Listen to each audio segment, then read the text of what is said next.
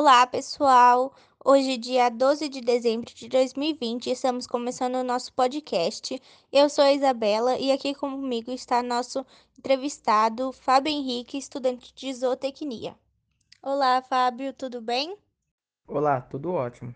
Antes de tudo, gostaria de agradecer por ter aceitado o nosso convite. Como dito anteriormente, o Fábio é estudante de zootecnia, então iremos abordar sobre o tema de resíduos sólidos no meio rural. Antes de começarmos nossa entrevista, que será composta por oito perguntas, você poderia nos dar uma breve introdução sobre resíduos sólidos no meio rural? Posso sim. O resíduo sólido ele está bem presente no meio rural. Muitos insumos que são utilizados no dia a dia de uma propriedade acabam tendo uma porcentagem de resto, onde são chamados de resíduos sólidos. Além de sobras, existem as embalagens que também entram nessa classe. E por fim, temos o dejeto dos animais que não ficam de fora. Agora que estamos inteirados sobre o assunto, seguiremos para as perguntas. E a primeira é: o que são resíduos sólidos? Para responder sua pergunta, a PNRS, que é a Política Nacional de Resíduos Sólidos, os define como todo material, substância, objeto ou bem descartado resultante de atividade humana em sociedade. Eles são materiais heterogêneos, podendo ser inertes, minerais e orgânicos, podendo ser parcialmente utilizados em sua forma original ou transformados. Os resíduos sólidos atualmente constituem problemas sanitários, econômicos e principalmente estéticos, por conta da onde ele é armazenado, destinado e como a área fica. Agora que sabemos o que são resíduos sólidos, iremos para a próxima pergunta, que é: qual a classificação dos resíduos sólidos quanto à sua origem? Dentre a classificação dos resíduos sólidos, existem dois tipos, que são os resíduos domiciliares, que é gerado por atividades domésticas em residências, como por exemplo os resíduos recicláveis, que consistem na sua grande maioria de produtos sintéticos de difícil decomposição no meio ambiente, como por exemplo plástico e vidro. Já a outra são os orgânicos, que é o lixo orgânico que consiste em alimentos, restos de madeira, vegetais, carne, ossos e demais produtos que são decompostos pela natureza. Já quanto às suas características físicas, químicas e biológicas, você poderia nos falar um pouquinho?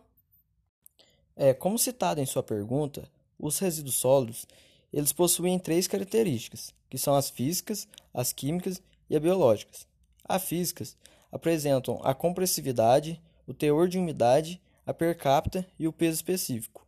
Já a química, o poder calórico, teores de matéria orgânica, potencial de hidrogênio. Já as biológicas se diz respeito a agentes patológicos e microorganismos prejudiciais à saúde humana.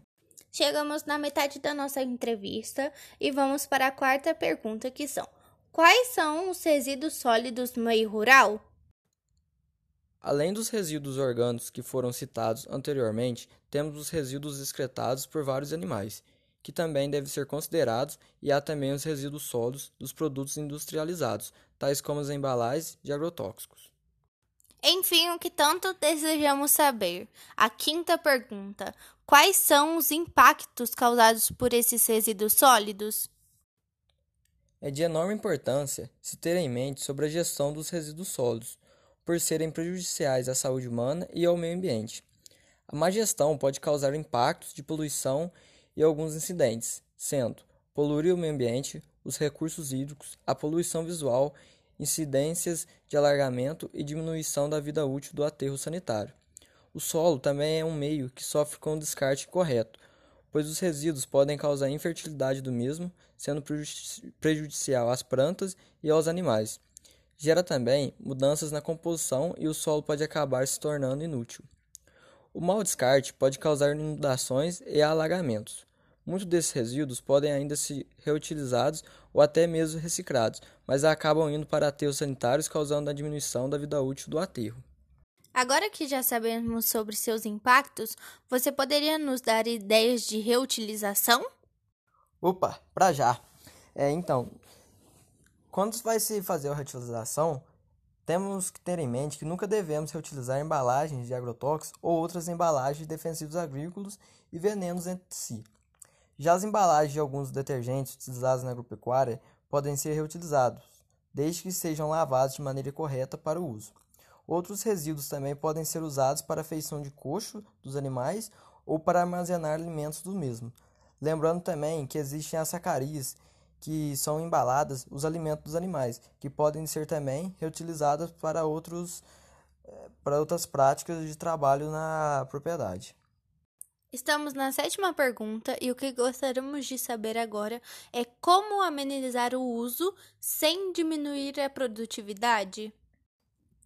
Então, para estar amenizando o uso sem diminuir a produtividade, devemos fazer o controle da quantidade usada para identificar quais são os desperdícios, que é fazer as análises que mostram o que não enxergamos, sendo desde uma análise de solo para se ter em mente das correções ideais, até uma análise bromatológica que indica a quantidade de nutrientes presentes no alimento e ajustar a dieta dos animais. Existem muitas outras práticas também que ajudam a estar tá fazendo o controle desses desperdícios dentro de uma propriedade. A entrevista tá boa, mas chegamos na nossa reta final. Então vamos para a oitava pergunta. Qual é o destino final das embalagens e produtos? O consumo e a produção de produtos duráveis e não duráveis vem aumentando constantemente. Por isso é de extrema importância que se tenha o conhecimento e a ação da destinação de rejeitos sólidos produzidos, a fim de minimizar impactos sobre o ambiente, dando uma maior relevância ao meio rural. A disposição ambientalmente adequada dos resíduos ocorre onde há planejamento e cuidado necessário com o lixo. O aterro é um local onde há cuidado e uma atenção maior com o ambiente, pois os restos de embalagens e produtos são separados, selecionados e compactados. O lixão é o local onde não possui nenhuma impermeabilização no solo. O lixo fica exposto no tempo, podendo liberar líquidos e gases tóxicos no solo e no ar. Já a logística reversa é quando o produto deve retornar ao seu fabricante por gerar algum risco à saúde e ao ambiente, como no meio rural não possui sistemas de coleta contínuos, o produtor, quando destinar seus rejeitos, deve certificar-se sobre o local onde seu resíduo será armazenado para que não corra o risco de gerar algum problema ambiental.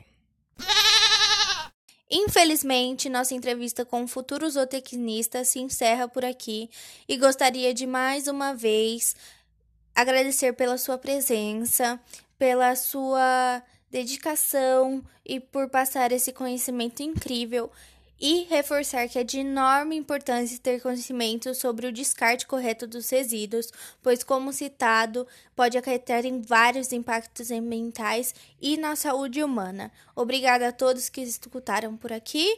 Uma ótima semana para vocês.